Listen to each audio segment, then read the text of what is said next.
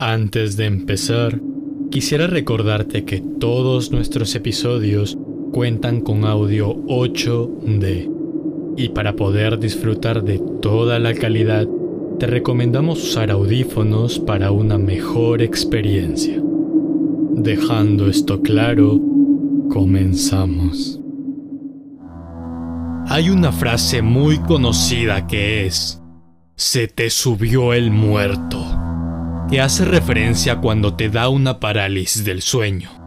Bien, pero ¿qué es una parálisis del sueño? Una parálisis del sueño es cuando temporalmente tu cuerpo deja de responder cuando estás dormido o tratas de despertar. No puedes moverte, hablar y a lo mucho puedes mover solamente los ojos. Se dice también que puedes ver y sentir cosas. Muchas personas que han sufrido de este extraño fenómeno dicen haber visto sombras, entidades oscuras que merodean cerca de su cuerpo dormido, o que incluso se suben encima de ellas, así como también han sentido que los tocan, rasguñan y jalan. Personalmente, Creo que las parálisis del sueño son de las peores experiencias que puede tener una persona. Yo, su narrador, nunca he tenido una. Y pese a haber tenido muchas experiencias paranormales, lo que más me asusta es llegar a tener una parálisis del sueño, ya que en comparación a un suceso paranormal, a las parálisis del sueño se le suma el hecho de no poder moverte ni gritar en lo absoluto. Me aterra demasiado. Pero hoy no se trata de mí, ya que empezamos una nueva pequeña serie de casos que tienen que ver con los sueños. Desde parálisis del sueño hasta experiencias de un onironauta, una persona que puede controlar sus sueños llamada Javier. La primera vez que tuve la terrible experiencia de sufrir una parálisis del sueño fue de día y cuando tenía 16 años. Había llegado de visita a la casa de mi tía y llegada la noche estábamos en una habitación espaciosa donde dormiría ella en su cama y mi primo y yo en otra más grande.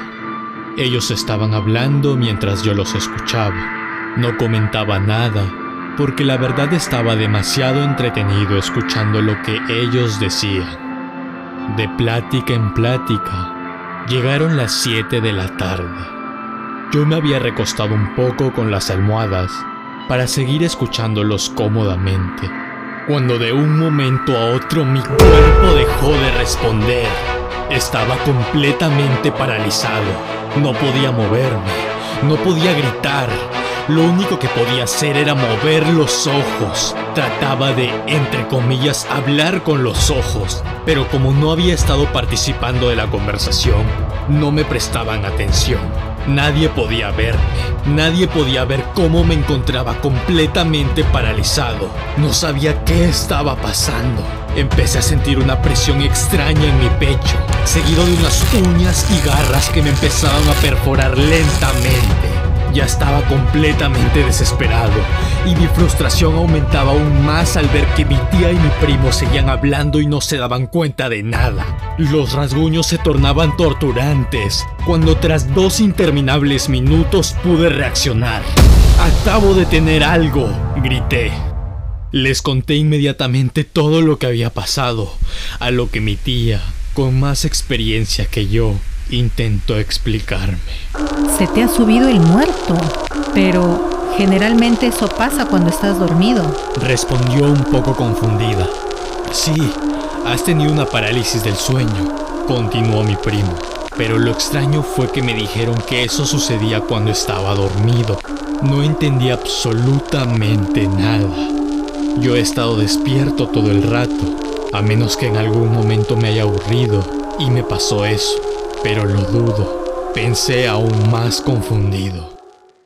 Esa misma noche, antes de dormir, empecé a investigar qué es parálisis del sueño, qué es que se te suba el muerto.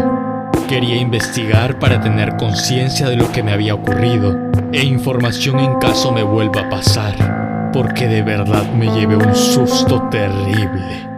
Imagínate que alguien no sepa y le pase esto como a mí. Es una experiencia que no te deja tranquilo por las noches, cuando debería ser el momento más tranquilo del día, el momento previo a conciliar el sueño y poder descansar. Yo soy una persona que se psicosea mucho y sabía que no iba a poder estar tranquilo hasta poder entender qué me había pasado y por qué. Así que investigué y supuestamente lo que sucede es que parte de tu cerebro está cansado, pero la otra parte quiere mantenerse despierto. Entonces, la parálisis del sueño sucede en este limbo. Es por ello que a veces pasa cuando estás despierto, sin la necesidad de haber estado durmiendo. Pasaron los días y empecé a tener pesadillas esporádicamente pero no eran pesadillas como tal. No me la pasaba soñando cosas terroríficas, sino que eran sueños tales como que estaba paseando a mi perrito en el parque y repentinamente mi subconsciente empezaba a gritar desesperadamente que me despierte. ¡Despiértate! ¡Despiértate! ¡Despiértate! ¡Despiértate! ¡Despiértate! ¡Despiértate! Mi corazón empezaba a bombear sangre tan rápido que sentía que en cualquier momento se iba a salir. Pero lo más aterrador era que no podía despertar. Sentía que algo malo iba a pasar si no lo hacía, pero no sabía cómo despertar estando atrapado dentro de mis sueños. No, son tonterías. Es un sueño y no quiero despertarme, dije enfurecido pero mi corazón se aceleraba cada vez más. En mi propio sueño pensaba desesperadamente cómo podía regresar a la realidad, pero no sabía cómo. Buscaba maneras, pero no las encontraba. Empezaba a sentir una presión en mi pecho que iba aumentando por cada segundo que seguía atrapado. Esto es un paro cardíaco. De verdad tengo que despertarme porque si no me voy a morir. Sucedía de vez en cuando pero conforme pasaba el tiempo se tornaba cada vez más a menudo. Pasó un año y habían semanas que me pasaba esto hasta cuatro veces. En cualquier momento me van a encontrar muerto porque no pude despertar a tiempo, pensaba. Mi cuerpo y alma no podían con tanta presión. Y así como con mi parálisis, empecé a investigar por qué me sucedía esto. La explicación se me hizo un poco extraña, ya que tras buscar por decenas de páginas en internet, la mayoría coincidía que esto les pasaba a las personas gorditas, a las personas que tienen sobrepeso. ¿Qué? Grité extrañado. Y sí, Resulta que las personas que tienen sobrepeso tienden a tener pesadillas constantes o durante sus sueños sienten la presión de tener que despertar lo más pronto posible o sienten que pueden morir. No, necesito controlar esto, me dije un poco enfurecido. Empecé a investigar más.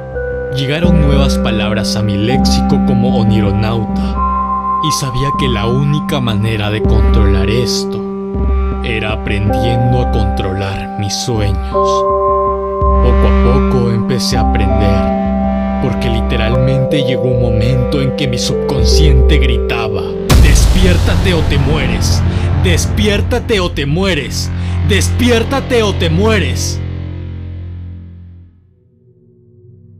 Este programa está basado en anécdotas únicas que nos han sucedido a personas como tú y como yo. Anécdotas donde el tiempo se vuelve irreal. Aquel momento donde la desesperación y miedo empiezan a ahogar tus pensamientos. Donde tus latidos suenan tan fuerte que sientes que será la última vez. Ese momento es el que denominamos punto muerto. Si tienes alguna historia, no dudes en comunicarte con nosotros en cualquiera de nuestras redes sociales y puede que el siguiente caso sea el tuyo.